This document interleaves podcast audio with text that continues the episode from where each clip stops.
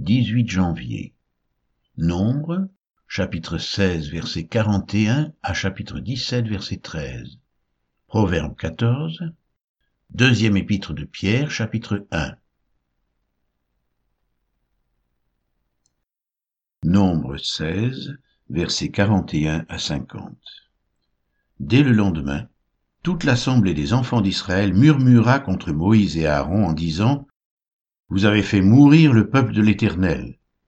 Comme l'assemblée se formait contre Moïse et Aaron, et comme ils tournaient les regards vers la tente d'assignation, voici, la nuée la couvrit, et la gloire de l'Éternel apparut. Moïse et Aaron arrivèrent devant la tente d'assignation, et l'Éternel parla à Moïse et dit, Retirez-vous du milieu de cette assemblée, et je les consumerai en un instant. Ils tombèrent sur leur visage, et Moïse dit à Aaron, Prends le brasier, mets-y du feu de dessus l'autel, pose-y du parfum, va promptement vers l'assemblée, et fais pour eux l'expiation, car la colère de l'Éternel a éclaté, la plaie a commencé. Aaron prit le brasier, comme Moïse avait dit, et courut au milieu de l'assemblée. Et voici, la plaie avait commencé parmi le peuple, il offrit le parfum et il fit l'expiation pour le peuple. Il se plaça entre les morts et les vivants, et la plaie fut arrêtée. Il y eut quatorze mille sept cents personnes qui moururent de cette plaie, outre ceux qui étaient morts à cause de Corée. Aaron retourna auprès de Moïse, à l'entrée de la tente d'assignation. La plaie était arrêtée.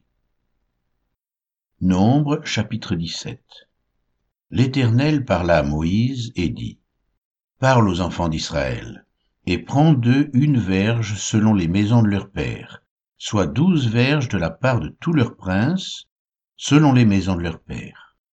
Tu écriras le nom de chacun sur sa verge, et tu écriras le nom d'Aaron sur la verge de Lévi, car il y aura une verge pour chaque chef des maisons de leurs pères. Tu les déposeras dans la tente d'assignation devant le témoignage, où je me rencontre avec vous. L'homme que je choisirai sera celui dont la verge fleurira, et je ferai cesser de devant moi les murmures que profèrent contre vous les enfants d'Israël. Moïse parla aux enfants d'Israël, et tous leurs princes lui donnèrent une verge, chaque prince une verge selon les maisons de leurs pères, soit douze verges. La verge d'Aaron était au milieu des leurs, Moïse déposa les verges devant l'Éternel dans la tente du témoignage. Le lendemain, lorsque Moïse entra dans la tente du témoignage, voici, la verge d'Aaron pour la maison de Lévi avait fleuri. Elle avait poussé des boutons, produit des fleurs et mûri des amandes. Moïse ôta de devant l'Éternel toutes les verges et les porta à tous les enfants d'Israël, afin qu'ils les voient et qu'ils prennent chacun leur verge. L'Éternel dit à Moïse, Reporte la verge d'Aaron devant le témoignage, pour être conservée comme un signe pour les enfants de rébellion, afin que tu fasses cesser de devant moi leurs murmures, et qu'ils ne meurent point. Moïse fit ainsi, il se conforma à l'ordre que l'Éternel lui avait donné. Les enfants d'Israël dirent à Moïse, Voici, nous expirons, nous périssons, nous périssons tous, Quiconque s'approche du tabernacle de l'Éternel meurt. Nous faudra-t-il tous expirer? Proverbe chapitre 14 La femme sage bâtit sa maison, et la femme insensée la renverse de ses propres mains. Celui qui marche dans la droiture craint l'Éternel, mais celui qui prend des voies tortueuses le méprise. Dans la bouche de l'insensé est une verge pour son orgueil, mais les lèvres des sages les gardent. S'il n'y a pas de bœufs, la crèche est vide. C'est à la vigueur des bœufs qu'on doit l'abondance des revenus. Un témoin fidèle ne ment pas, mais un faux témoin dit des mensonges. Le moqueur cherche la sagesse et ne la trouve pas. Mais pour l'homme intelligent, la science est chose facile. Éloigne-toi de l'insensé, ce n'est pas sur ses lèvres que tu aperçois la science. La sagesse de l'homme prudent, c'est l'intelligence de sa voix. La folie des insensés, c'est la tromperie. Les insensés se font un jeu du péché, mais parmi les hommes droits se trouve la bienveillance. Le cœur connaît ses propres chagrins, et un étranger ne saurait partager sa joie. La maison des méchants sera détruite, mais la tente des hommes droits fleurira. Telle voie paraît droite à un homme, mais son issue, c'est la voie de la mort. Au milieu même du rire, le cœur peut être affligé, et la joie peut finir par la détresse. Celui dont le cœur s'égare se rassasie de ses voix, et l'homme de bien se rassasie de ce qui est en lui. L'homme simple croit tout ce qu'on dit, mais l'homme prudent est attentif à ses pas. Le sage a de la retenue et se détourne du mal, mais l'insensé est arrogant et plein de sécurité. Celui qui est prompt à la colère fait des sottises, et l'homme plein de malice s'attire la haine. Les simples ont en partage la folie, et les hommes prudents se font de la science une couronne. Les mauvais s'inclinent devant les bons, et les méchants aux portes du juste. Le pauvre est odieux même à son ami, mais les amis du riche sont nombreux. Celui qui méprise son prochain commet un péché, mais heureux celui qui a pitié des misérables. Ceux qui méditent le mal ne s'égarent-ils pas Mais ceux qui méditent le bien agissent avec bonté et fidélité. Tout travail procure l'abondance, mais les paroles en l'air ne mènent qu'à la disette. La richesse est une couronne pour les sages, la folie des insensés toujours de la folie. Le témoin véridique délivre des âmes, mais le trompeur dit des mensonges. Celui qui craint l'Éternel possède un appui ferme, et ses enfants ont un refuge auprès de lui. La crainte de l'Éternel est une source de vie pour détourner des pièges de la mort. Quand le peuple est nombreux, c'est la gloire d'un roi, quand le peuple manque, c'est la ruine du prince.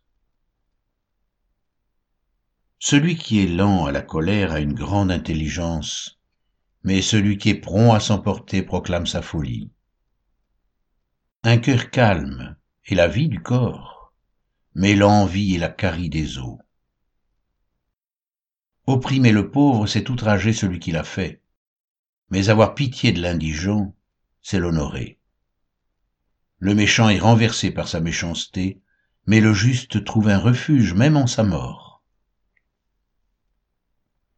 Dans un cœur intelligent repose la sagesse, mais au milieu des insensés elle se montre à découvert.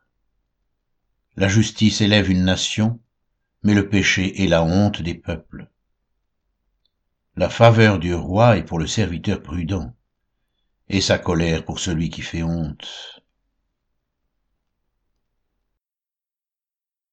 Deuxième épître de Pierre, chapitre 1 Simon Pierre, serviteur et apôtre de Jésus-Christ, à ceux qui ont reçu en partage une foi du même prix que la nôtre, par la justice de notre Dieu et du Sauveur Jésus-Christ, que la grâce et la paix vous soit multiplié par la connaissance de Dieu et de Jésus notre Seigneur.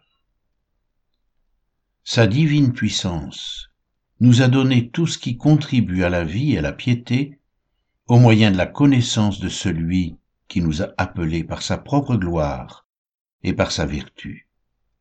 Celle-ci nous assure de sa part les plus grandes et les plus précieuses promesses, afin que par elles vous deveniez participants de la nature divine en fuyant la corruption qui existe dans le monde par la convoitise. À cause de cela même, faites tous vos efforts pour joindre à votre foi la vertu, à la vertu la connaissance, à la connaissance la maîtrise de soi, à la maîtrise de soi la patience, à la patience la piété, à la piété l'amitié fraternelle, à l'amitié fraternelle l'amour. Car si ces choses sont en vous, et y sont avec abondance, elles ne vous laisseront point oisifs ni stériles pour la connaissance de notre Seigneur Jésus-Christ. Mais celui en qui ces choses ne sont point est aveugle, il ne voit pas de loin, et il a mis en oubli la purification de ses anciens péchés. C'est pourquoi, frères, appliquez-vous d'autant plus à affermir votre vocation et votre élection. Car en faisant cela, vous ne broncherez jamais. C'est ainsi en effet que l'entrée dans le royaume éternel de notre Seigneur et Sauveur Jésus-Christ vous sera largement accordée. Voilà pourquoi je prendrai soin de vous rappeler ces choses, bien que vous les sachiez, et que vous soyez affermis dans la vérité présente. Et je regarde comme un devoir, aussi longtemps que je suis dans cette tente, de vous tenir en éveil par des avertissements, car je sais que je la quitterai subitement, ainsi que notre Seigneur Jésus-Christ me l'a fait connaître. Mais j'aurai soin qu'après mon départ vous puissiez toujours vous souvenir de ces choses.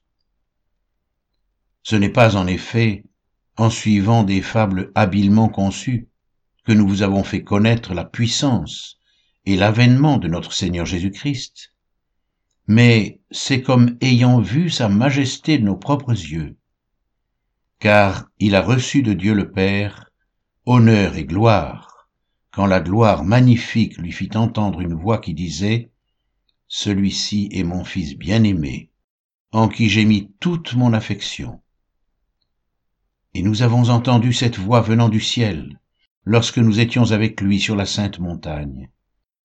Et nous tenons pour d'autant plus certaine la parole prophétique, à laquelle vous faites bien de prêter attention, comme à une lampe qui brille dans un lieu obscur, jusqu'à ce que le jour vienne apparaître et que l'étoile du matin se lève dans vos cœurs. Sachez tout d'abord vous-même qu'aucune prophétie de l'Écriture ne peut être un objet d'interprétation particulière car ce n'est pas par une volonté d'homme qu'une prophétie a jamais été apportée, mais c'est poussé par le Saint-Esprit que des hommes ont parlé de la part de Dieu.